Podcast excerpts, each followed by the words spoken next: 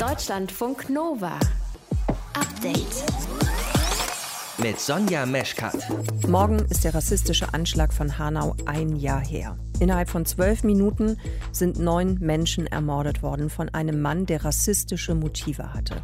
Für viele Menschen mit Migrationsgeschichte war dieser Tag, der 19. Februar 2020, eine Zäsur, sagt Sham Yaf. Sie ist Journalistin und hat mit drei Kolleginnen einen Podcast produziert zum Anschlag von Hanau. Leider ist das, was in Hanau letztes Jahr passiert ist, gar nicht so besonders. Es ist nicht neu. Also vielen Menschen in Deutschland ist nicht klar, dass der Rechtsextremismus hierzulande eine lange Geschichte hat. Es ist kein neues Phänomen. Ich habe mit Sham Yaf gesprochen, auch darüber, welche Fragen sich die Hinterbliebenen immer noch stellen nach einem Jahr. Erfahrt ihr mehr dazu im frischen Podcast vom Update heute am 18.02. Ein weiteres Thema bei uns ist ein Film über die Pandemie mitten in der Pandemie. Ja, ja, also es geht um Corona und Hollywood hat das direkt verarbeitet zu einem Blockbuster. Kann man ab heute streamen. Wir haben mit Dennis Neviak drüber gesprochen, ob das eine gute Idee ist. Also ein Film über die Pandemie in der Pandemie. Ja, das ist ganz spannend. Ich habe jetzt erst vor kurzem von einer empirischen Studie gehört aus den USA, die behaupten, dass Leute, die im Vorfeld oder auch jetzt während der Krise solche Filme bevorzugt schauen, im gewissen Sinne besser mit der Situation umgehen, weil sie eben bestimmte Bewältigungsmechanismen entwickeln. Dennis erklärt euch noch mehr dazu in dieser halben Stunde. Ihr hört zu, das ist schön. Deutschlandfunk Nova. Morgen ist der rassistische Anschlag auf neun Menschen in Hanau ein Jahr her. Kaloyan Velkov, Willi Viorel Paun, Mercedes Kerpatsch, Hamza Kurtovic, Said Nesar Hashemi, Gökhan Gültekin, Fatih Saracolu, Sedat Gürbüz, Ferhat Unvar. Das sind die Namen der neun Menschen, die erschossen worden sind in einer Bar und auf offener Straße, weil der Täter diese Menschen rassifiziert hat. Die Familien kämpfen um das Andenken der Opfer und darum, dass diese Morde aufgeklärt werden, denn es gibt nach wie vor viele Fragen, zum Beispiel welche Verantwortung die hessischen Behörden dabei haben. Shamjaf ist Journalistin und sie hat zusammen mit ihren Kolleginnen Shada Kurt, Alena Jabarin und Viola Funk zum Jahrestag von Hanau einen Podcast gemacht, sechs Folgen und dafür mit den Hinterbliebenen gesprochen. Hallo Sham. Ja, freut mich. Guten Abend. Sham, der Tag, 19. Februar 2020, wie wirkt der nach bei dir? Immer noch sehr, sehr stark. Ich fühle immer noch sehr, sehr viel Wut und Trauer. Das, was da passiert ist, war nicht nur eine Zäsur für mich, sondern auch für sehr viele andere junge Menschen in Deutschland. Und ich habe aber auch Angst. Also neben der Wut und Trauer liegt, äh, schwingt da eine Angst mit sich, denn während der Arbeit zu diesem Podcast hat sich auch gezeigt, dass nicht alle Menschen sich alle gleich von diesem Anschlag betroffen fühlen. Also Menschen mit sogenanntem Migrationshintergrund, wie ich, fühlen sich insbesondere seit Hanau unsicher in Deutschland, während andere teilweise das völlig unberührt gelassen hat. Und das beunruhigt mich sehr. Hm.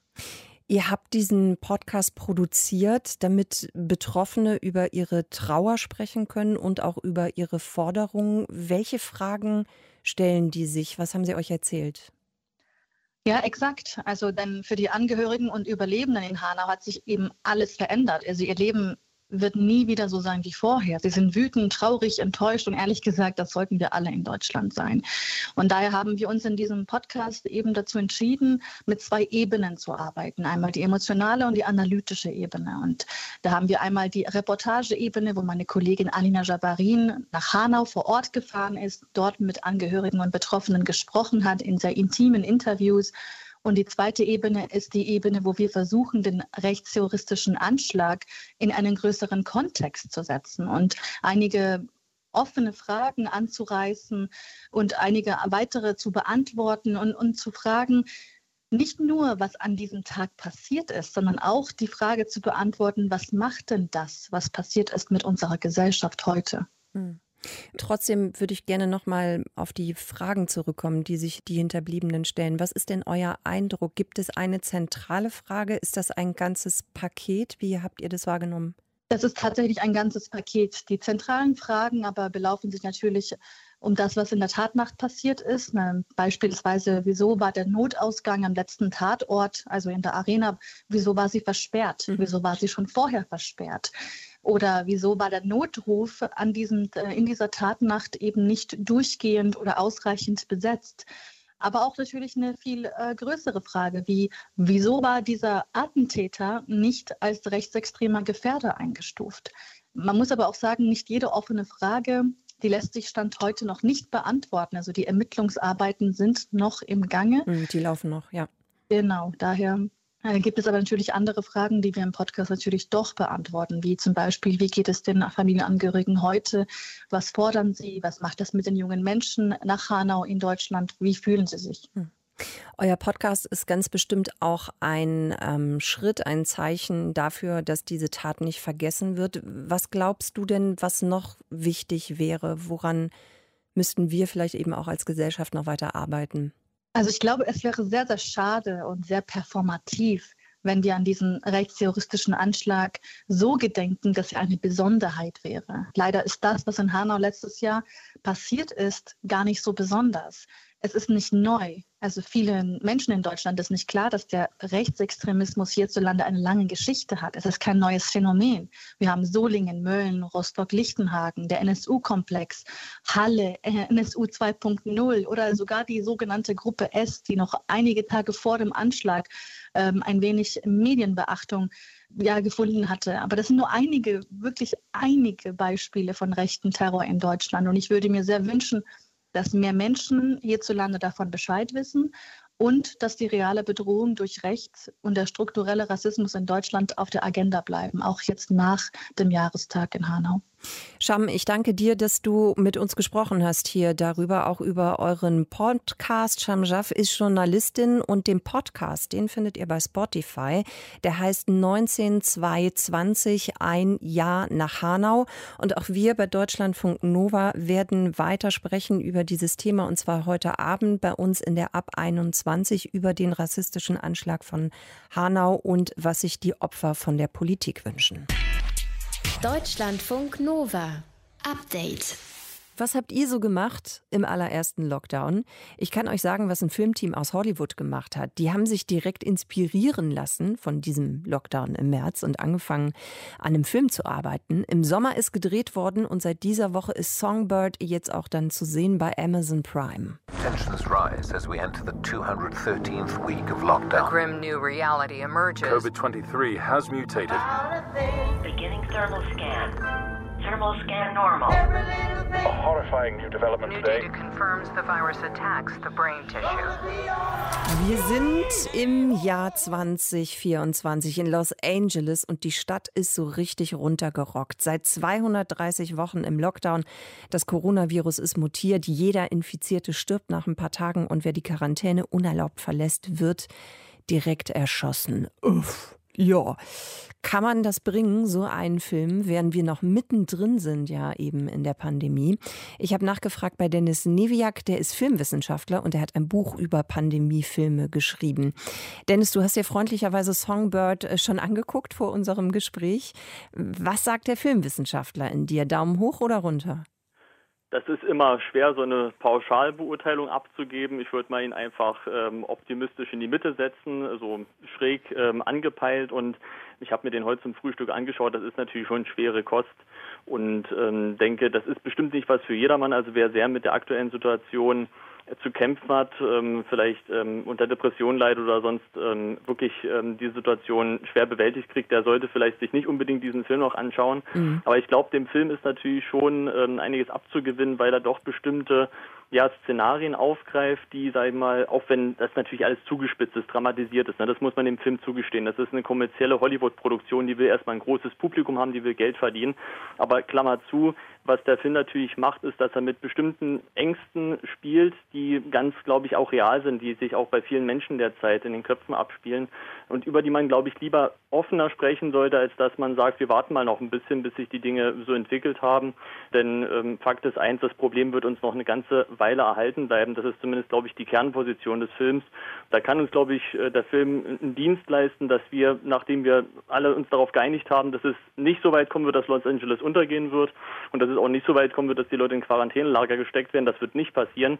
Aber was passieren kann, ist, dass wir eben mit den Mutationen weiter zu kämpfen haben und dass das natürlich nochmal ganz große Probleme nach sich ziehen wird. Ich finde es wichtig, dass du das eben nochmal gesagt hast. Also je nachdem, wie man die Situation sowieso gerade erlebt, sollte man sich das wirklich gut überlegen, diesen Film mhm. zu sehen. Ich bin ehrlich, mir hat der Trailer äh, schon gereicht. Ich fand den schon äh, krass und ich bin jetzt auch niemand, der irgendwie sagt, oh Gott, oh Gott, ich kann irgendwie nichts ab, habe aber bei mir selbst auch gedacht, so buh, vielleicht verzichte ich da im Moment eher drauf. Deswegen die Frage an dich, was ist denn deine Einschätzung, einen Film über eine Pandemie zu machen, während wir diese Pandemie ja jeden Tag noch mitbekommen, während äh, durch die Pandemie, durch das Coronavirus eben auch Menschen sterben.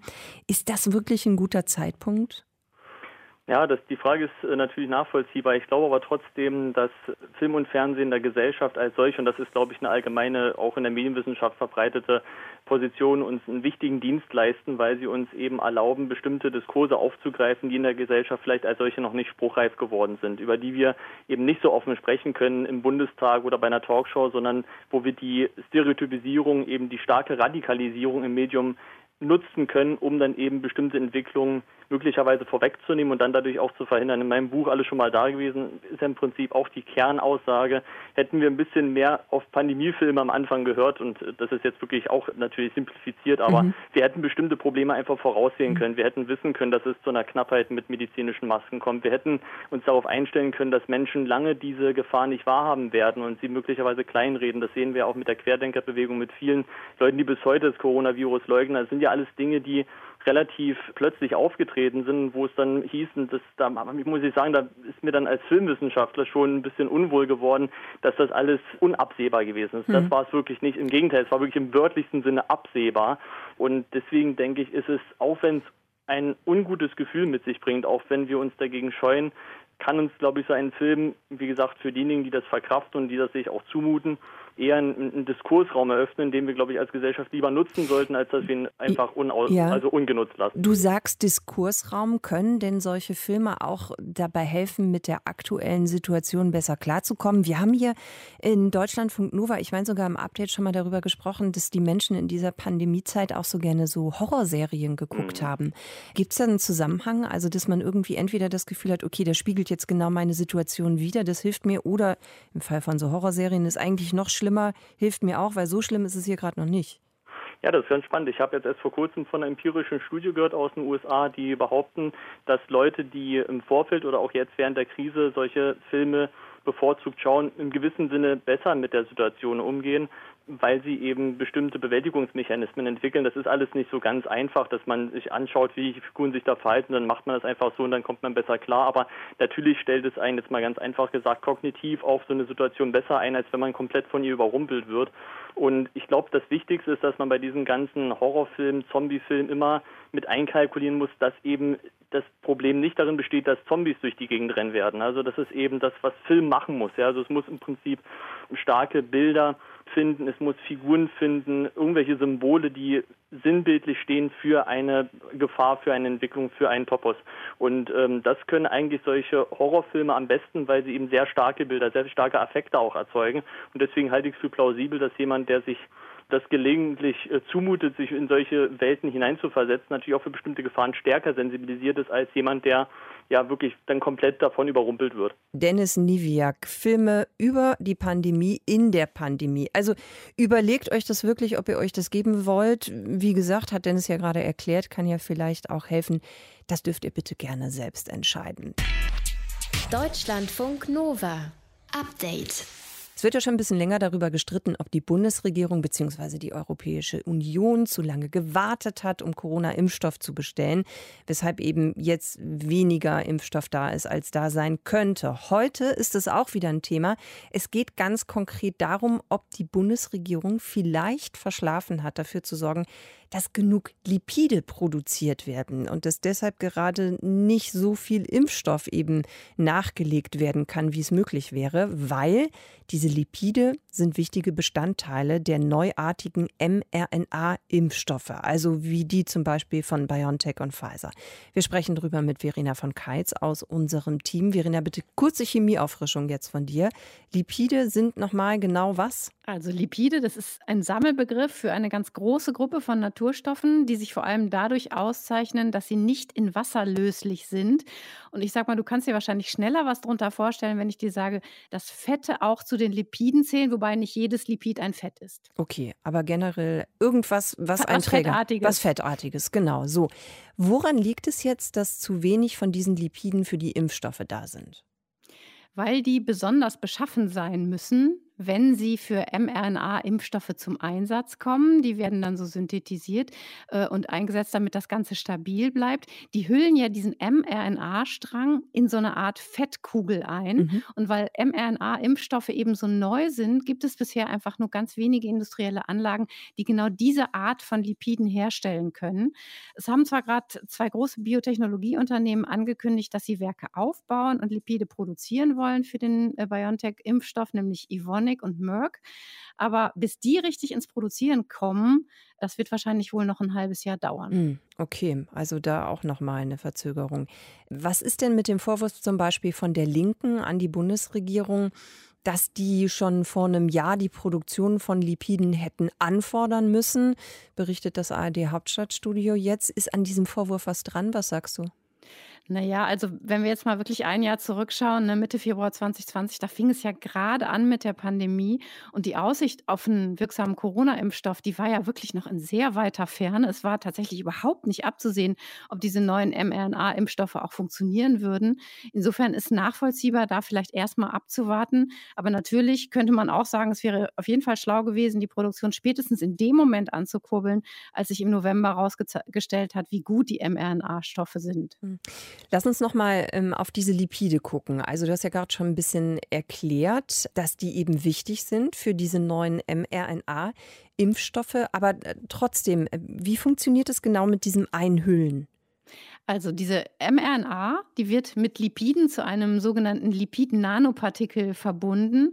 Außen ist dann die Lipidschicht, innen sitzt dann die mRNA und das ist einfach total wichtig, weil wenn du jetzt den nackten mRNA-Strang hättest, den würdest du niemals in unsere Körperzellen reinkriegen und da muss er ja genau hin, damit er dort abgelesen wird und dann einen Teil des Virus nachbildet, gegen das dann unser Immunsystem Antikörper bilden soll, damit die Impfung funktioniert. Warum schafft die mRNA das nicht alleine?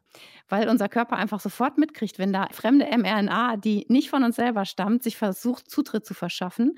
Die wird dann in der Regel wirklich sofort abgebaut von entsprechenden Enzymen, die in unserem Körper patrouillieren. Und unabhängig davon kann die mRNA auch gar nicht alleine durch die Zellmembran hindurch. Zellmembran umhüllt ja jede einzelne unserer Zellen. Und auch diese Zellmembran ist aus Lipiden aufgebaut. Mhm. Und deshalb braucht die mRNA quasi so eine Art Taxi, um überhaupt durch diese Membran in die Zelle zu gelangen. Klingt nach einer neuen Methode. Ist es das auch? Ja und nein. Also, dass Wirkstoff und Kosmetika eingepackt werden in so eine Lipidhülle, das gibt es eigentlich schon sehr lange. Neu ist jetzt die Kombination mit der mRNA in Form eines Impfstoffs. Und damit das alles funktioniert, müssen die Lipide eben auch genau die richtige Größe haben. Das ist in der Produktion wohl wirklich eine Herausforderung. Diese Partikel dürfen dann eben nicht zu groß sein. Ja, Dann okay. könnten sie nämlich nicht durch die Zellmembran schlüpfen.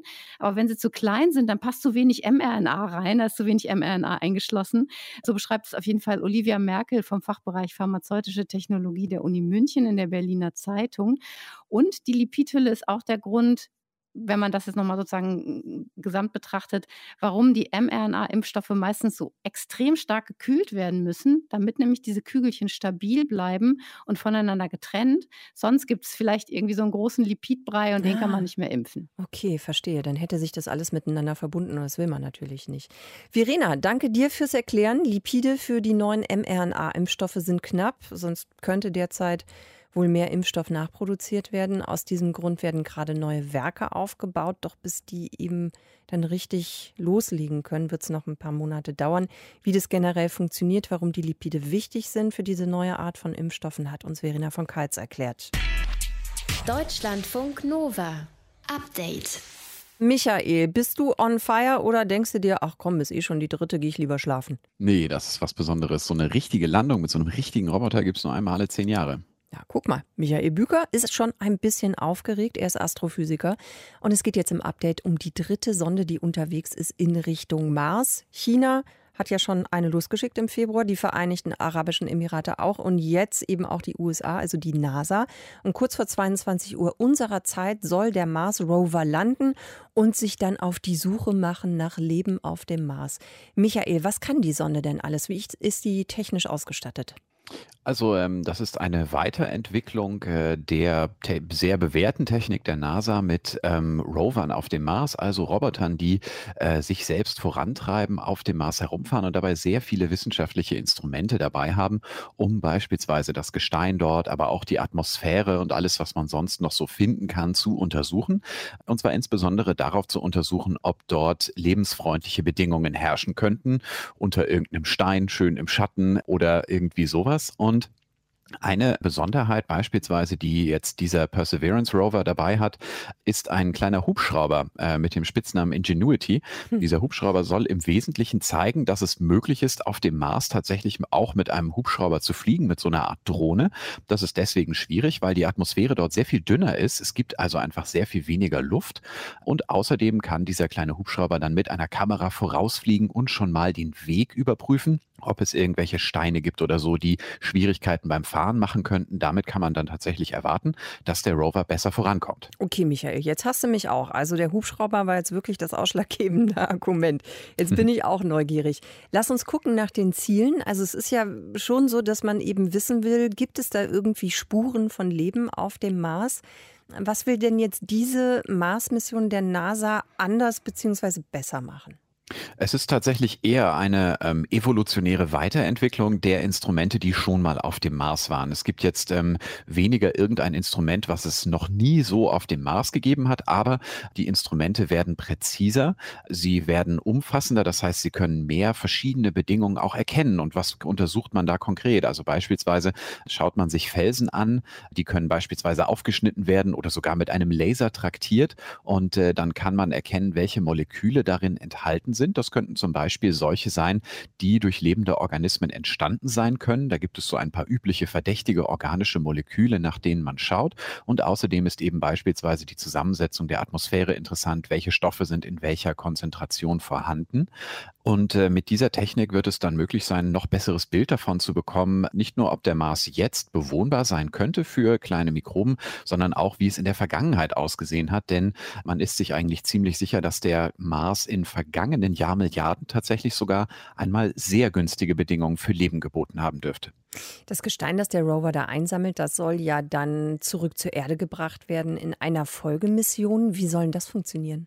Das ist ganz rückig, denn äh, diese Mission, für die man da die Proben vorbereitet, die ist noch gar nicht geplant. Es weiß noch niemand, ähm, wann die genau starten soll, wie die überhaupt heißen soll und wie die genau aussieht. Aber die Idee ist, dass es schwierig ist und großen Aufwand bedeutet, auf dem Mars herumzufahren und besonders interessante Proben zu suchen. Man muss sehr viele Steine anschauen, um äh, beson einen besonders interessanten Stein zu finden, sozusagen. Demgegenüber ist es aber auch schon besonders aufwendig, auf dem Mars zu landen und dann wieder zu starten, also zurück vom Mars ins All. Das hat es noch nie gegeben. Und um einer künftigen Mission, die das leisten soll, ein bisschen Arbeit abzunehmen, sagt man, wir haben jetzt schon einen sehr gut funktionierenden Rover, wenn es denn klappt in äh, zwei Stunden, mhm. der auf dem Mars diese Aufgabe auf sich nimmt, Proben zu sammeln und die dann in speziellen Behältern ablegen wird, die man später nur noch aufsammeln muss und nicht nochmal neu auf die Suche gehen, um sie dann hoffentlich tatsächlich zurück zur Erde zu bringen und erstmals tatsächlich frisches Gestein vom Mars in einem Labor auf der Erde untersuchen zu können. Michael, das heißt, du hängst dann äh, in zwei Stunden hier vorm Livestream von der NASA oder wo guckst du? Ja, genau. Also okay. äh, sicherlich nicht erst in zwei Stunden, äh, aber da wird dann die ganz heiße Phase ja. sein und es gibt verschiedene Streams von Planetarien, von ähm, Wissenschafts-YouTubern und eigentlich jeder, der sich mit Wissenschaft beschäftigt und da findet dann jeder was, um mitzufiebern. Danke dir, Michael, erstmal fürs Erklären. Und ich sage euch gerne noch, wo ihr gucken könnt, wenn ihr das möchtet. Also einmal im Livestream der NASA oder per Stream bei der Stiftung Planetarium Berlin bei YouTube. Da findet ihr das Ganze auch nochmal zum Angucken. Und äh, ja, falls ihr guckt, viel Spaß. Keine viereckigen Augen bitte, ja. Deutschlandfunk Nova. Update. Was schön ist, wenn man im Flugzeug sitzt, ist, wenn die PilotInnen dann irgendwann mal so schöne Sachen sagen, die so der, der Sicherheit dienen oder dass wir so das Gefühl haben als Passagiere, hey, alles unter Kontrolle. Also wenn die so Sachen sagen wie Double Cross-Check, weiß ich nicht, sucht euch irgendwas aus. Was leider nicht so gut klingt, das sind Sätze wie der hier. Ich hatte das Gefühl, dass meine Erinnerung gut genug ist. Jeder weiß, dass die fliegerischen Fähigkeiten stark nachlassen können. Ich hätte mir mehr Zeit nehmen müssen, um vor dem Flug nochmal meine Pflichten durchzugehen. Ja, der Pilot, der da gerade zu hören war, der hatte vergessen, die Anti-Vereisungsanlage anzuschalten am Flugzeug und das ist dann lebensgefährlich. In den USA können PilotInnen anonym über Probleme beim Fliegen erzählen und das tun sie seit Beginn der Corona-Pandemie eben viel häufiger weniger Starts und Landungen, weniger Flugpraxis, mehr Fehler, mehr kritische Situationen. Die Pilotinnen haben Angst, das Fliegen zu verlernen. Dabei ist was anderes mindestens genauso gefährlich, nämlich das Verlernen der erlebten kritischen Situation. Stefan Beuting, unser Nova-Reporter, hat sich heute mit diesem Thema beschäftigt und erklärt euch jetzt, was da in unserem Gehirn abläuft und was das eigentlich bedeutet für unseren Alltag. We've learned in aviation that recency and frequency are important. Häufigkeit und Frequenz. Das ist wichtig in der Luftfahrt und beim Lernen ganz allgemein. Denn mit der Zeit kann sich Erinnerung auflösen. Da lösen sich Synapsen, also die Verbindungsstellen zwischen den Nervenzellen voneinander und irgendetwas, was früher mal gespeichert war, ist nicht mehr abzurufen. Onur Güntürkün ist Biopsychologe an der Uni Bochum. Das ist ein ganz normaler Vorgang. Während die Piloten Angst haben, zu viel zu vergessen von dem, was ihnen als Piloten einmal in Fleisch und Blut übergegangen ist, also in ihr prozedurales Gedächtnis, macht Günther Künn sich ganz andere Sorgen. Den Gehirnexperten beunruhigt weniger das Vergessen, sondern die Tatsache, dass Menschen sich an bestimmte Dinge zu gut erinnern, die sie leider gar nicht vergessen können. Eventuell hat jeder von diesen Piloten schon einmal gefährliche Situationen mitgemacht. Etwas, was Angst erregt hat und was man hoffentlich nie wieder in seinem Leben erlebt. Aber das sind nur ganz seltene Ereignisse. Aber die hat man besonders gut abgespeichert.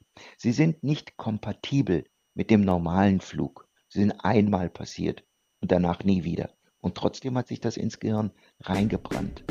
Autopilot vergessen einzuschalten, Instrument falsch gedeutet und Stallkurve eingeleitet. Beim Landeanflug zu tief und dann eine Notlandung Kilometer vom Flughafen hingelegt. Stress, Adrenalin, nackte Angst. Jedes dieser Erlebnisse, sagt Günter Künn, hinterlässt neurologische Spuren. Je krasser die Situation, desto tiefer die Furche. Jeder normale Flug, den ein Pilot durchführt, stellt sicher, dass das Ereignis einmalig war und nie mehr wiederkommt. Wenn ich jetzt aber nicht mehr fliege, wenn ich jetzt also nicht mehr normal fliege, dann stehen mir zwei Gedächtnisse zur Verfügung.